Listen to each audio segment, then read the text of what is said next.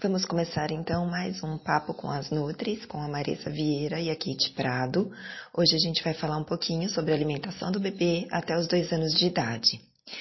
A alimentação tem papel fundamental em todas as etapas da vida, especialmente nos primeiros anos, que são decisivos para o crescimento e desenvolvimento, formação de hábitos e manutenção da saúde. Mas você sabia que é até os dois anos que a criança adquire o gosto por alimentos saudáveis que pode durar pela vida toda? Uma alimentação adequada e saudável para bebês começa com o aleitamento materno. Assim, do nascimento até os seis primeiros meses de vida, a criança deve ser alimentada apenas com o leite da mãe. Isso porque ele é tão rico e completo que nem água, chá ou outro tipo de líquido deve ser oferecido, apenas o peito. Além disso, a alimentação fortalece o vínculo entre a mãe e o bebê e promove o melhor desenvolvimento do cérebro. A oferta de outros alimentos antes dos, seis meses, além de desnecessária, pode ser prejudicial, porque aumenta o risco de a criança ficar doente e prejudica a absorção de nutrientes importantes presentes no leite materno, como o ferro e o zinco. Além disso, o organismo da criança só está pronto para receber outros alimentos após os seis meses. É nesse período que a mãe deve alternar o leite materno com outros alimentos saudáveis de forma gradual, como uma fruta pela manhã e um almoço, por exemplo. De acordo com a Unicef, com o Guia Alimentar para Crianças Brasileiras menores de 2 anos, após os 7 meses, deve-se introduzir alimentos no jantar. E o que deve ser oferecido? Nos dois primeiros anos de vida, a escolha dos alimentos merece atenção especial, porque é nessa fase que os hábitos alimentares estão sendo formados. Assim, dos seis aos oito meses, a alimentação do bebê deve ser composta de alimentos in natura ou minimamente processados, como arroz, feijões, raízes, verduras, legumes, carnes, ovos e frutas. Mas lembre-se, a mamãe deve continuar amamentando. Dos 8 aos 24 meses, aos poucos, a mãe pode inserir os alimentos que compõem a alimentação da família, desde que contenha pouco sal, temperos naturais e pouco óleo. Algo importante que devemos comentar é que a introdução de alimentos não devem conter açúcar.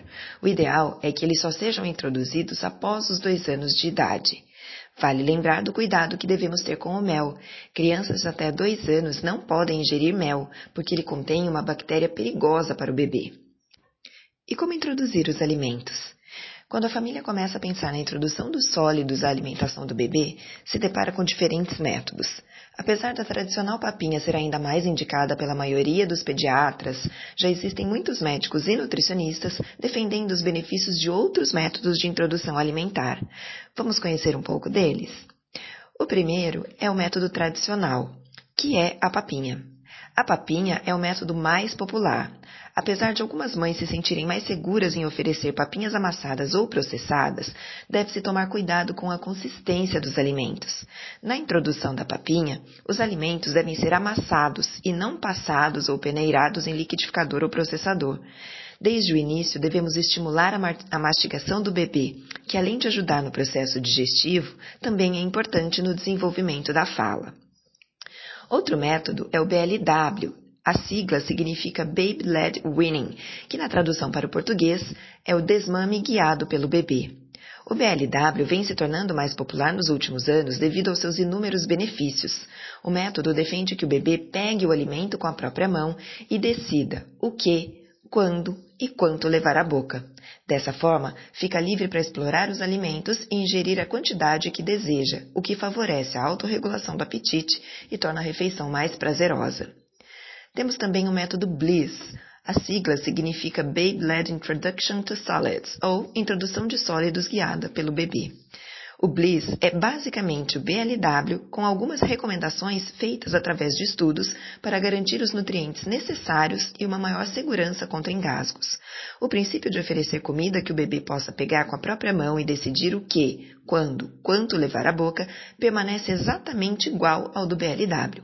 A diferença é que no Bliss deve-se seguir um quadro com indicações de sempre oferecer um alimento de origem animal e outro de origem vegetal, rico em ferro, cereais integrais, frutas com vitamina C e uma boa fonte de carboidrato todos os dias. O último método é o método de introdução alimentar participativa, que nada mais é do que a junção do método BLW, do Bliss e da papinha tradicional. A diferença é que, ao mesmo tempo em que os alimentos são oferecidos ao bebê para que eles explorem e comam com a própria mão, o cuidador também vai oferecendo com a colher em uma textura diferente, caso seja necessário. Assim, a família que teme pela pouca quantidade de comida do bebê fica mais tranquila, porque sabe que o nutriente estará garantido.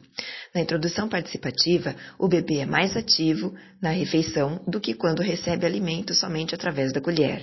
É um meio termo entre o BLW e a papinha. Uma boa maneira de começar a mudar a maneira como se oferece comida para o bebê, não é? E qual o melhor método para o seu bebê? Se você ainda está em dúvida, Uh, essa é a nossa dica. Teste. Ofereça alimentos de diferentes maneiras e veja como seu filho prefere ser alimentado. Agora, vamos às dicas com a Kate Prado. Olá! Vamos agora a dicas e perguntas sobre introdução alimentar. Quatro pontos importantes antes de iniciar a alimentação complementar. A introdução dos alimentos complementares deve ser lenta e gradual o bebê pode rejeitar as primeiras ofertas dos alimentos, pois tudo é novo: a textura, o formato, o sabor. A alimentação deve complementar o leite materno e não substituí-lo. Portanto, a introdução dos alimentos não deve substituir as mamadas no peito. Há bebês que se adaptam facilmente e aceitam bem os alimentos. Outros precisam de mais tempo, não devendo esse fato ser motivo de angústia e ansiedade para você. No início, a quantidade que o bebê ingere pode ser pequena. Após as refeições, se ele demonstrar sinais de fome, poderá ser amamentado. O leite materno continua sendo a principal fonte de nutrição do bebê. Nove dicas práticas para iniciar o BLW ou Bliss. Na hora da refeição, certifique-se que o bebê está na posição vertical e que suas mãos estejam livres para alcançar o alimento à sua frente. Coloque o alimento a uma distância que o bebê consiga alcançar. Os alimentos devem ser apresentados em um formato que fique sobrando comida para fora de sua mão. Assim, uma parte da comida será a que o bebê irá segurar e a outra que o bebê irá levar à boca. O melhor horário para o bebê comer é junto com a família.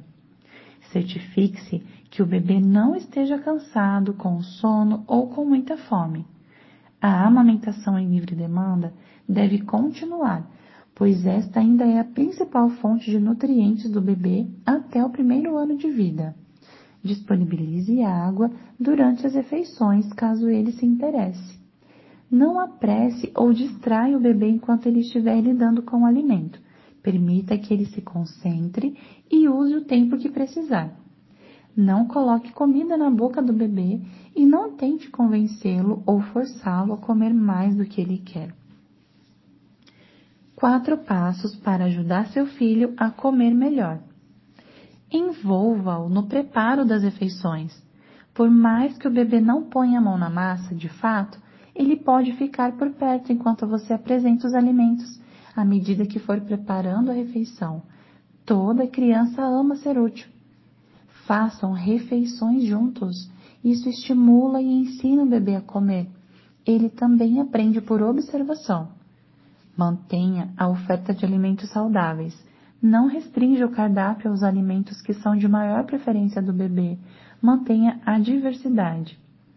Continue amamentando. A amamentação pode e deve continuar em livre demanda. Vamos agora a algumas perguntas. Quais alimentos causam cólicas no bebê? É importante saber que a cólica é um processo natural e fisiológico que acomete a maioria dos bebês, independente da dieta materna. Não há comprovação de que alimentos ingeridos pela mãe sejam causadores de cólicas no bebê. O que realmente devem ser evitados são fumo, excesso de cafeína, álcool e alguns medicamentos. A regra é observar o que causa grande desconforto na mãe, pois poderá causar desconforto no bebê. Amamentar após a refeição prejudica a absorção de ferro? Não. O leite materno ajuda na absorção do ferro dos outros alimentos, pois ele possui lactoferrina, que é uma proteína cuja função é justamente ajudar o organismo na absorção do ferro. Quando oferecer ovo na alimentação complementar? Posso ofertar o ovo todo ou só a gema? O ovo inteiro pode ser ofertado, tanto a clara quanto a gema, desde o início da alimentação complementar. Quando pode oferecer leite de vaca e derivados? A partir de um ano. Porém, bebês que continuam sendo amamentados após um ano não necessitam consumir leite de vaca. Fruta ou legume? Qual deve ser o primeiro alimento da introdução alimentar? Não existe regra fixa quanto a isso. É possível iniciar no momento em que o bebê esteja mais, mais disposto e priorizar a refeição em família. Pode inclusive ofertar frutas e legumes no mesmo dia. Desmamar fará meu filho comer melhor?